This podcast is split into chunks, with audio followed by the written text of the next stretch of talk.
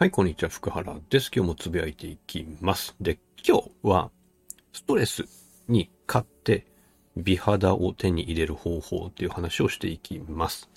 で、ちょっと前に、えー無料の遠隔機構っていうのをやって、その感想を、えっ、と、無料の時に受けていただいた方からいただいていますので、ちょっと読み上げつつ、ストレスに対してどう勝っていくかっていう話をしていこうと思います。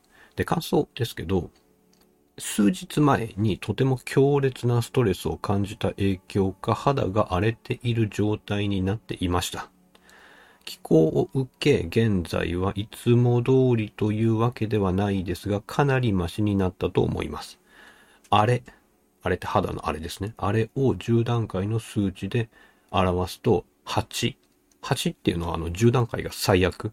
10が最悪。で、8が、まあ、かなり悪い状態ですよね。8ぐらいだったのが4くらいまで減った印象です。ありがとうございました。っていうことで、まあ、かなり荒れていたのが、まあ、4ぐらいまで改善されたようで良かったなと思うんですけど、あの、気候で美肌をやるときに、もちろん肌表面に対しても働きかけていい状態にしていくんですけど、同時に気持ちの面と内臓の面にも働きかけていきます。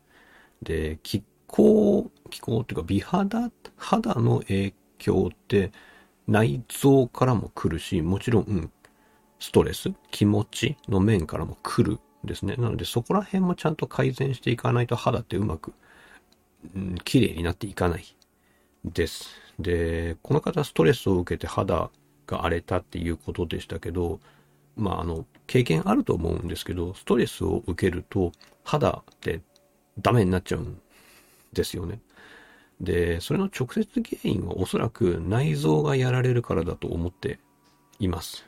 で、内臓をやられると栄養の吸収がうまくできないですね。もともとご飯が食べられないとかっていうこともありますけど、うーん、小腸っていうとこで栄養って吸収してるんですけど、その辺がうまくいかないんだと思います。で、うまくいかない理由は、緊張してるからですね。ストレスで緊張して、うってなると、あの、お腹って大体おかしな状態になるじゃないですか。で、おかしな状態になってる時って、その各臓器、小腸とか大腸とか胃とか肝臓、腎臓みたいなところにうまく血が流れていかないんですよ。あの、緊張して、うって力入っちゃうと、お腹の方の血流がうまく働かないですね。で、栄養吸収できない。で、同時に血流が止まると、まあ、他のところもおそらく緊張してるでしょうから、あの、緊張すると首が痛いとか肩が痛いとかなりますよね。ってことは首とか肩とか、この上半身の方まで血流って滞っちゃうんですよ。で、結果的に顔の方までうまく栄養がいかないし、血流がいかないし、っていうことで肌が悪くなっちゃう。まあもちろんあの、顔だけじゃなくて手とか足とかにもおかしな状態になっちゃう。っていうのが、まあざっくりとした説明ですね。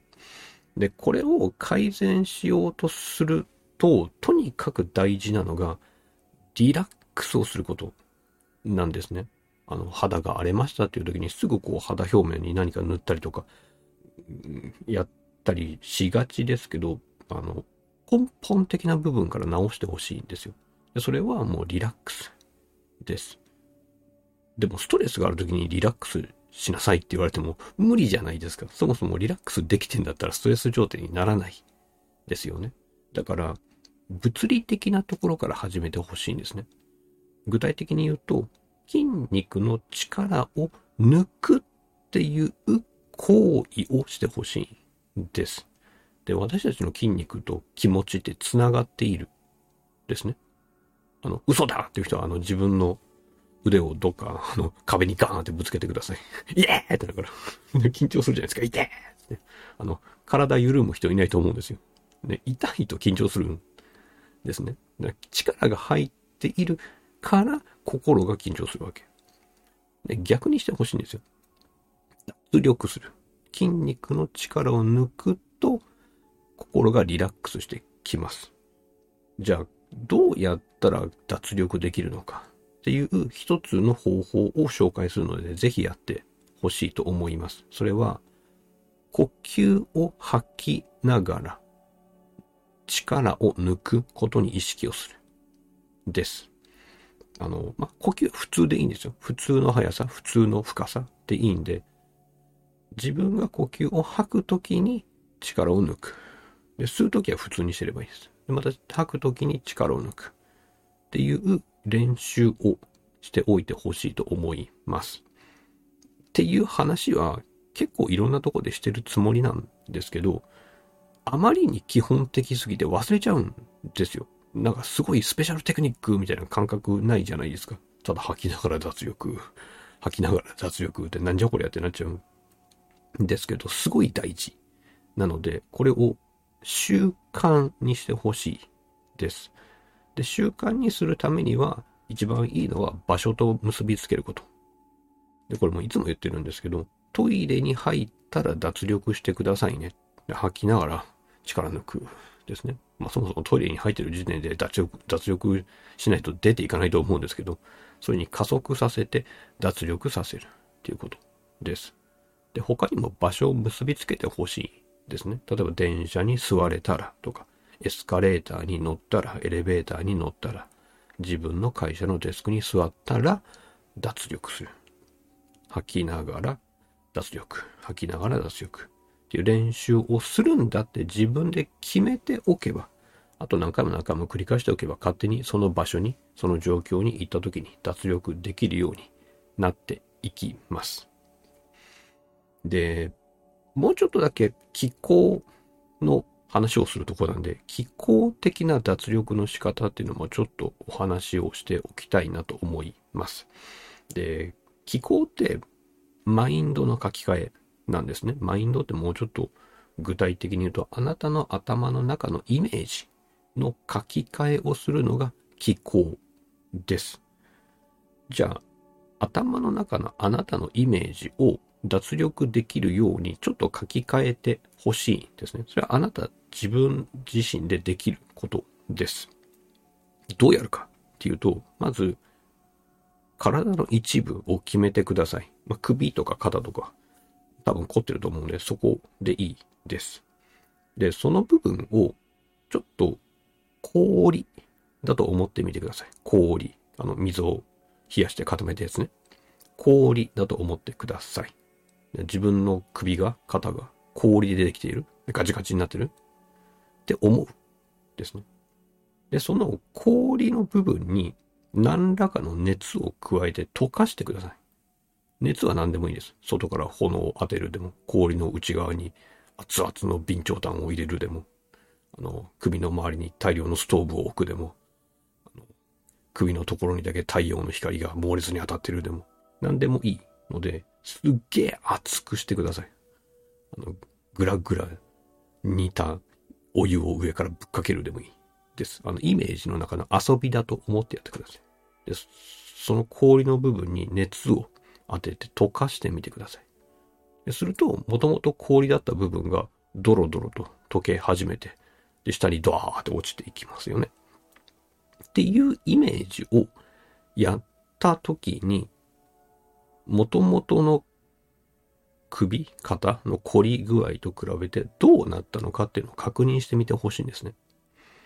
で、他の部分でもやってみてください。足が痛い人は足、なんかお腹の調子がおかしいなと思う人はお腹でやってみる。目が痛い人は目でやってみる。一回氷にして、何らかの方法で猛烈に溶かして、その部分がドロドロドロって下に落ちていく。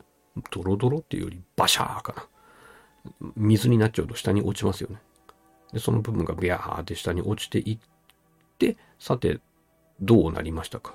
その痛み、凝りはどう変わりましたかっていうのを確認してみてください。多分、何らかの変化が起きていると思います。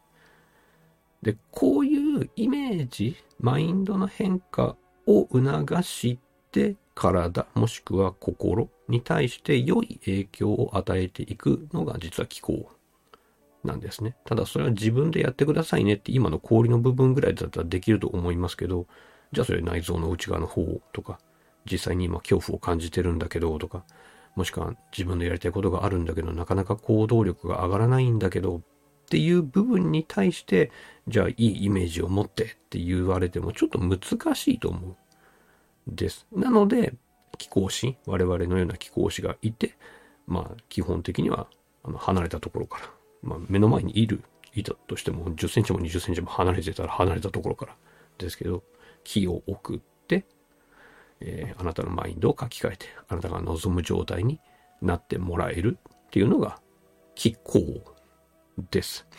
で、それを直接今、えー遠隔気候っていう手段であなたが家で寝てて、私が自分の家からね、あなたに向かってかけるっていうのをやっている福原気候教室っていうところがあります。で、今、ちょっと気候っていうのをさっくりやってみましたけど、これを気候師、私ですね、によってやってもらって、美肌とかね、やる気とかね、えーまあ、体が柔らかくなる、凝りが取れるとか、あと、なぜか快便、毎朝快便になるとか、まあ、いろいろあるんですけど、そういう効果を実感したい人はぜひ、福原気候教室っていうところをちょっと試してみてほしいと思います。で、福原気候教室に関してはこの下の方にアドレスあると思いますので、そちらを見てみてください。では。